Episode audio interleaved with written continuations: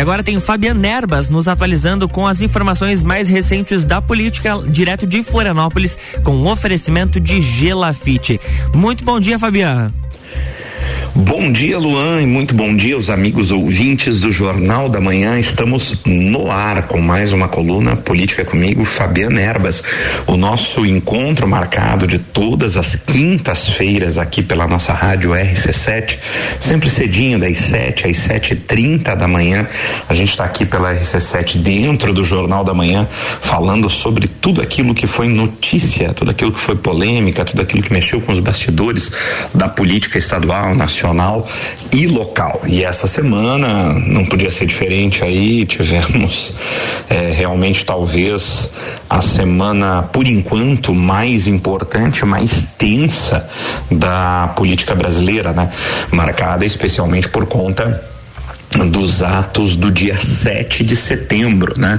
Os atos aí, as, as, manifestações marcadas pelo presidente da República que encontraram uma resposta realmente grande nas ruas e a gente vai falar sobre isso, repercutir a questão do dia 7 de setembro, falar sobre o que aconteceu no dia, dar aí a nossa visão do acontecimento e, e vamos também, obviamente, falar sobre as repercussões do acontecimento na sequência, né? O que mais aconteceu aí durante essa semana, especialmente no dia de ontem, né? E o que mais aí se espera para os próximos dias, né? Realmente a situação encontra um, um grau de imprevisibilidade e um grau de grande eh, expectativa aí na população brasileira, tanto nos apoiadores do presidente Jair Bolsonaro quanto naqueles que não o apoiam, quanto na oposição, realmente a questão é, agitou demais os bastidores da política brasileira, inclusive de formas aí talvez até é, a, com ameaças às instituições, uma ruptura institucional, aquilo que é, ninguém espera, ninguém ou pelo menos ninguém deveria esperar e desejar que acontecesse. Mas a gente vai falar melhor disso e com mais profundidade, especialmente no segundo bloco. Não saia daí quando a gente é, voltar para o segundo bloco. Agora agora, nesse primeiro bloco, vamos falar aí mais é, sobre a política estadual, né? Com uma pitada de política nacional também, né? É, seguem aí as articulações, como eu disse, né? Quanto mais nos aproximarmos do ano eleitoral de 2022, mais é, articulações políticas vão esquentar pelo estado de Santa Catarina visando as eleições do ano que vem. E o que nós tivemos aí é um, um rumor cada vez mais forte e quase que já, digamos, assim, confirmado, né, da possível, ou já podemos dizer, talvez até provável, fusão de dois grandes partidos brasileiros. No caso do PSL, o antigo partido do presidente eh, Jair Bolsonaro, né, o famoso número 17, né, presidido pelo Bivar, né, que de aliado político se tornou a desafeto, é, desafeto frontal, inclusive forte desafeto, Luciano Bivar, né? Forte desafeto do presidente Jair Bolsonaro. Ele que é o presidente nacional do PSL, então a fusão do PSL, Partido Social Liberal, com o DEM, né, o Democratas, né, é uma fusão aí que realmente vai acabar gerando uma grande agremiação nacional, tanto em termos de bancada eh, na Câmara dos Deputados, quanto no Senado, quanto em termos de número de prefeitos, vereadores, deputados estaduais e governadores. Realmente surge desta fusão um partido grande, um partido que deve realmente incomodar é, muito nas próximas eleições. Aqui em Santa Catarina, né, o PSL tem aí como seu grande expoente aí ainda o, o o deputado federal Fábio Chiochetti, né?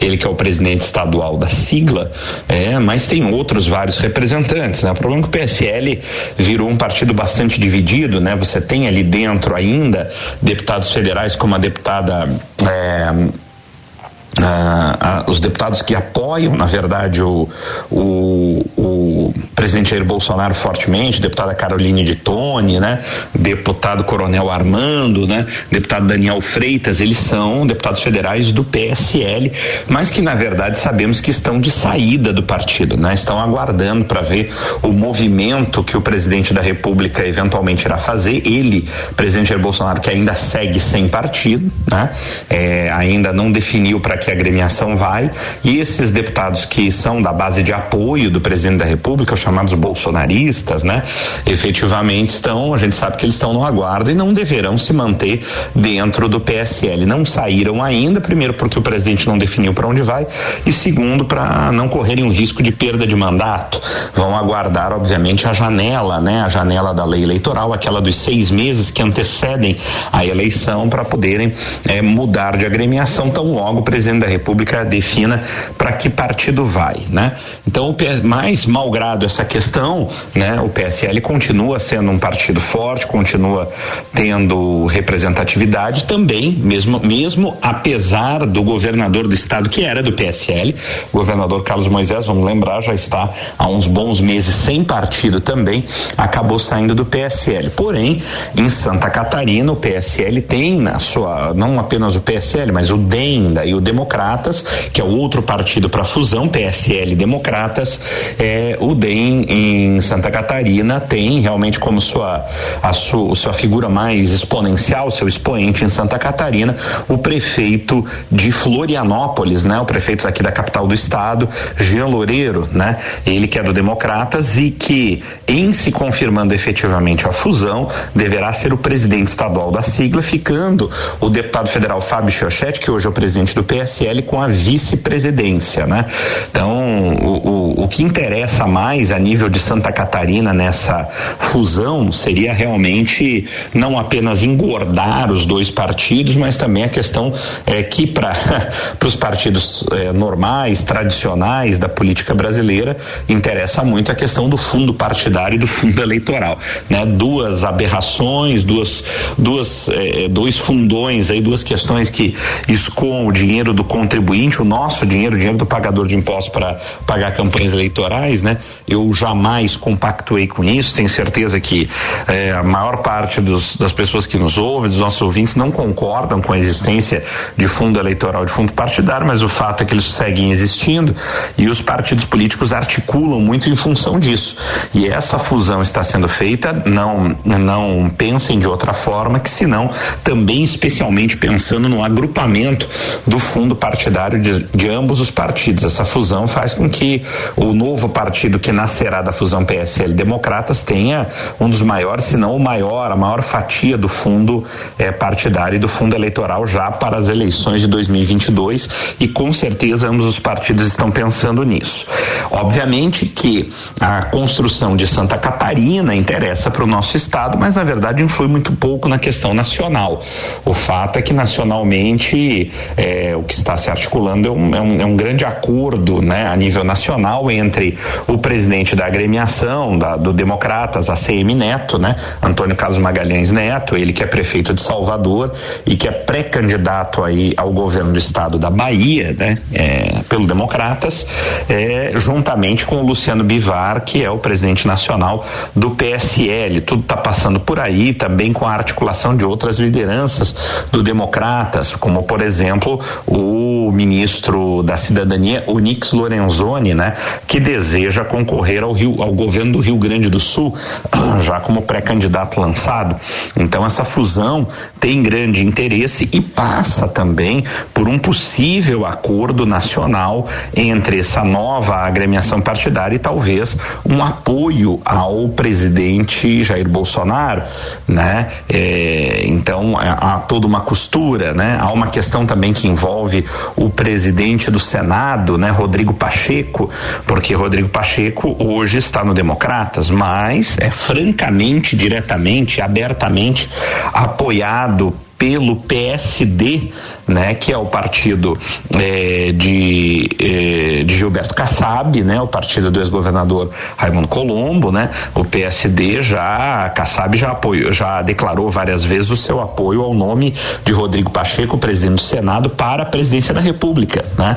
Então, o que não se sabe é se Rodrigo Pacheco irá de fato permanecer no Democratas ou se migrará para o PSD para viabilizar sua candidatura à presidência, o que deixaria o caminho livre para os planos de ACM Neto e Onyx Lorenzoni, que seriam os planos de apoiar Jair Bolsonaro através dessa nova agremiação partidária resultante da fusão de PSL e Democratas. A pergunta é se Luciano Bivar vai topar apoiar novamente Jair Bolsonaro depois da briga que ambos tiveram e se esse apoio também vai ser topado por Bolsonaro nas eleições. Então, quer dizer, é todo um jogo de xadrez aí que ainda está sendo construído, mas o fato é que a eventual fusão entre PSL e Democratas realmente criará um partido de grandes dimensões, se confirmada. Até quando se dará essa confirmação? A previsão é que o anúncio oficial deverá ser feito no próximo dia 21 de setembro.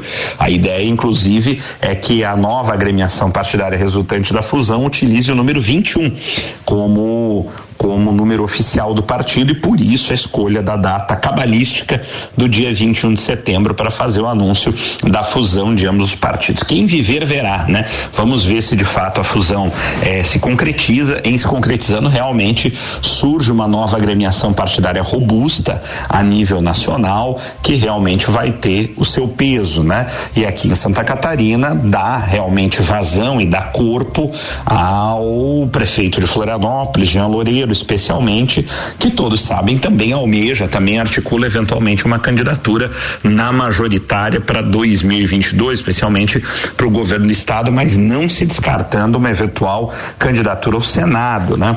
E tivemos aí a notícia de que nesta semana, inclusive, o prefeito Florianópolis, Jean Loureiro, teve uma longa reunião com o ex-governador Raimundo Colombo aqui em Florianópolis e a principal pauta do assunto seriam as eleições de 2022, onde o ex-governador Raimundo Colombo tenta aí achar uma alternativa dentro do PSD para que o partido não saia numa coligação com o governador, apoiando o governador Carlos Moisés. Enfim, tudo isso nos bastidores e vamos comentar ainda mais sobre isso no segundo bloco. E vamos falar sobre política nacional e sobre o dia 7 de setembro e suas implicações. Não saia daí que nós voltamos já já com o segundo bloco da nossa coluna Política comigo, Fabiana Nerbas aqui pela RC7. Voltamos já já, não saia daí. RC7713, Jornal da Manhã, coluna política com Fabiana Erbas, tem oferecimento de Gelafite, a marca do lote.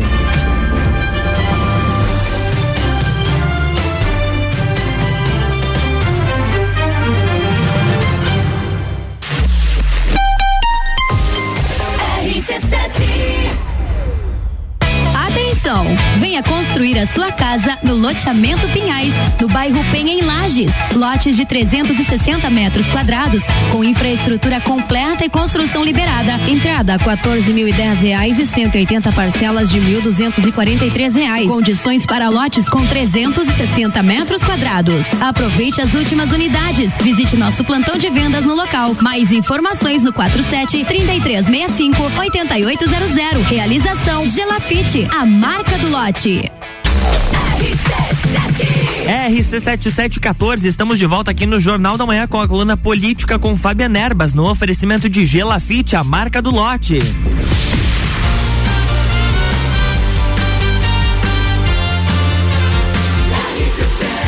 A número 1 um no seu rádio. Jornal da Manhã.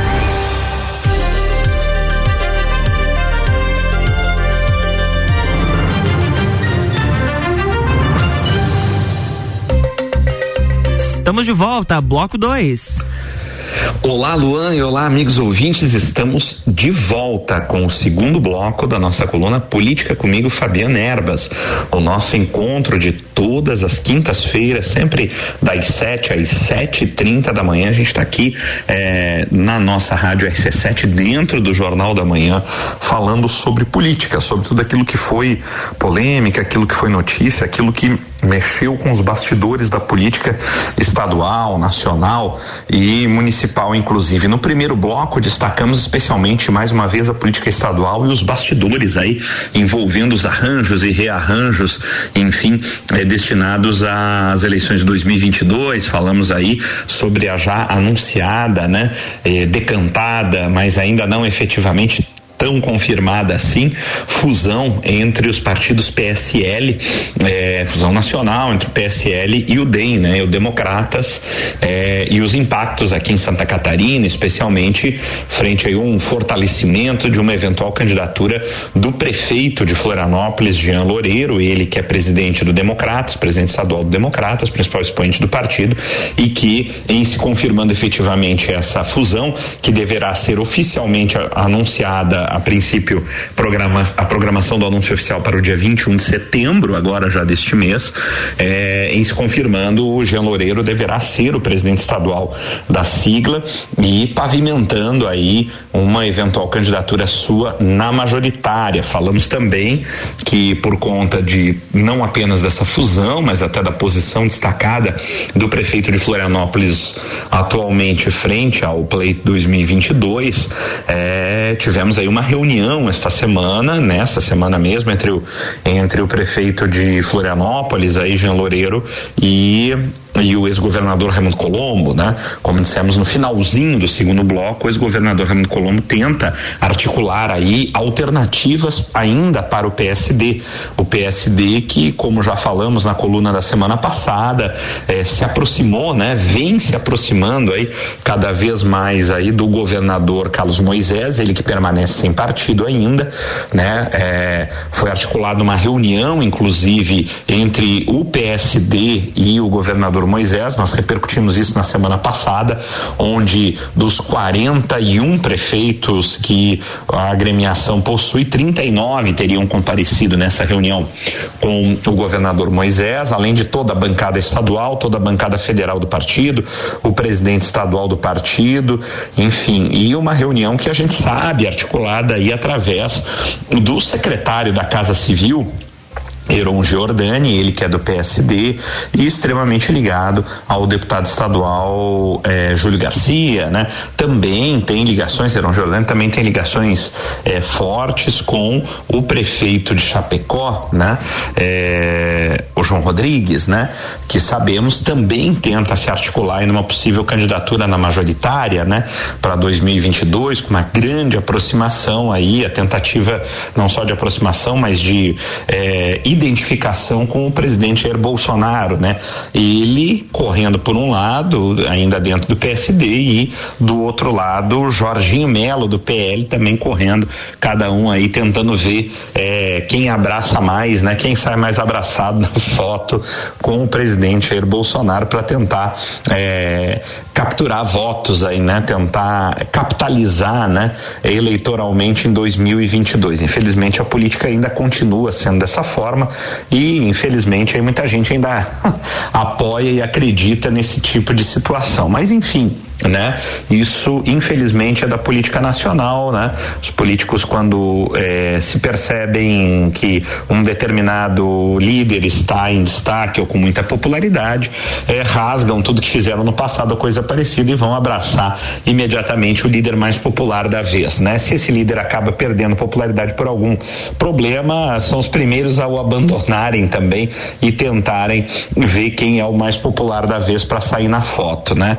Então infelizmente, isso continua acontecendo e, infelizmente, continua ainda tendo é, eco, encontra eco na população que ainda continua aplaudindo e admitindo esse tipo de situação. Fato é que, né, temos aí essas aproximações aí com o presidente Bolsonaro, de alguns políticos de Santa Catarina, visando, obviamente, como eu disse, capitalizar, né, capitalizar votos aí com a popularidade do presidente, pelo menos essa que ainda perdura por enquanto aqui eh, no estado de Santa Catarina, né, frente à figura do presidente.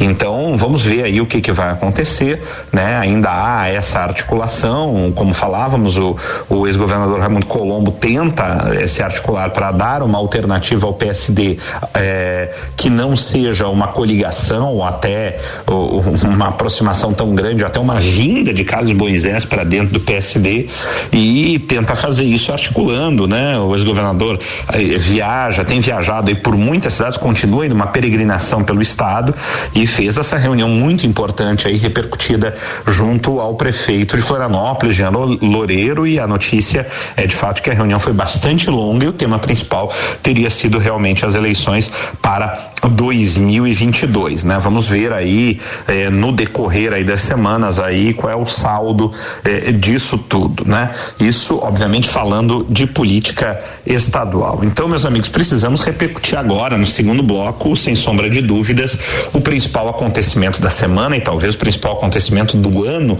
na política nacional, que foram os eventos, as manifestações do dia 7 de setembro, chamadas e convocadas pelo presidente da República as manifestações aí reuniram milhares, até milhões, né?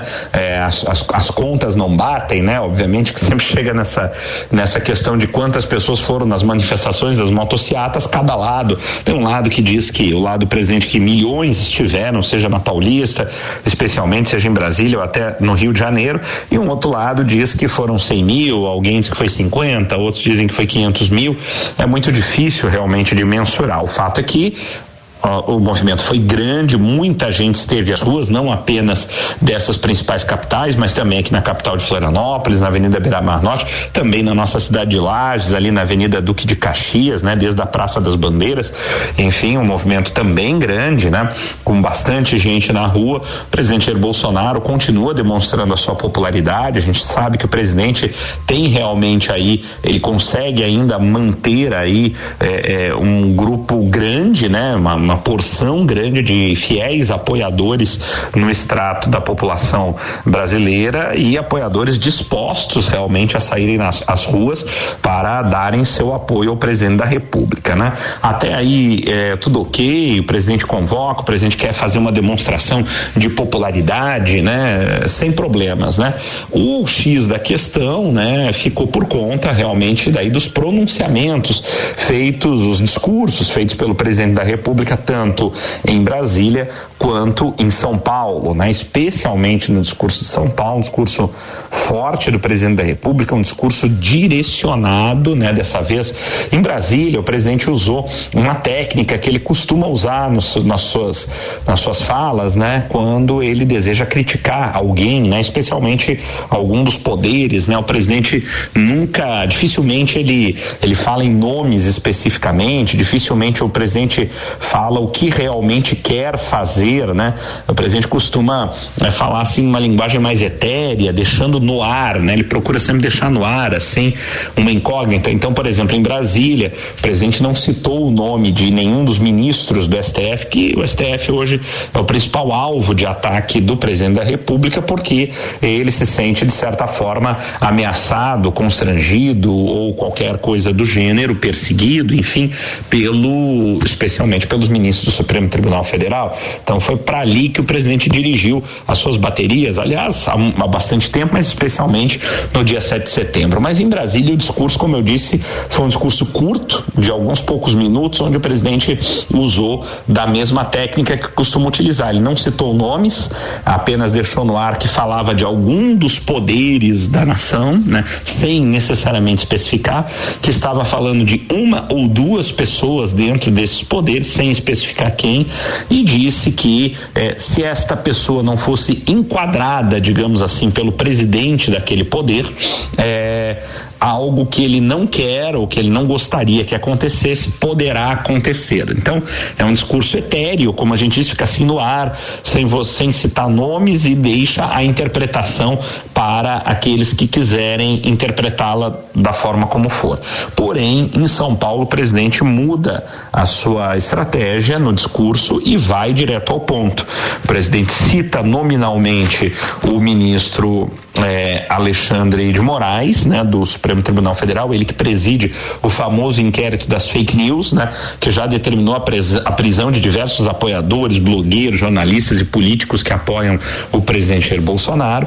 Todos sabem que pelo menos um dos filhos, ou até dois, ou os três filhos do presidente Jair Bolsonaro também são investigados nessa questão das fake news, o famoso gabinete do ódio, aquela história toda é, é, de disseminação de notícias falsas ou notícias contra os poderes, contra a estabilidade da democracia. É isso que se, que se investiga nesse inquérito das fake news, que efetivamente incomoda muito o presidente da República, onde se discute também questão de constitucionalidade, não constitucionalidade das decisões, abuso de poder do, do, do é, ministro Alexandre de Moraes, tudo isso é discutido, mas no discurso de São Paulo, no dia 7, o presidente foi incisivo, se dirigiu nominalmente, diretamente ao ministro Alexandre Moraes, disse que não irá cumprir nenhuma decisão que venha do ministro Alexandre Moraes e o chamou de canalha, né, ainda mais, e disse que o, o ministro Alexandre Moraes ou, ou se enquadra ou pede o boné, né, e sai de onde está, né, renuncia ou coisa parecida, né. Então, quer dizer, foi um ataque realmente direto, frontal, o presidente não usou meias palavras, nominou, né, quem estava estava, quem era o, o, é, o, o realmente a, a, a, o objetivo, né, do, do, seu ataque frontal e isso trouxe uma repercussão muito grande aí, a nível nacional, a nível de poderes, uma preocupação de uma eventual ruptura institucional, né, o que poderá vir a partir de agora.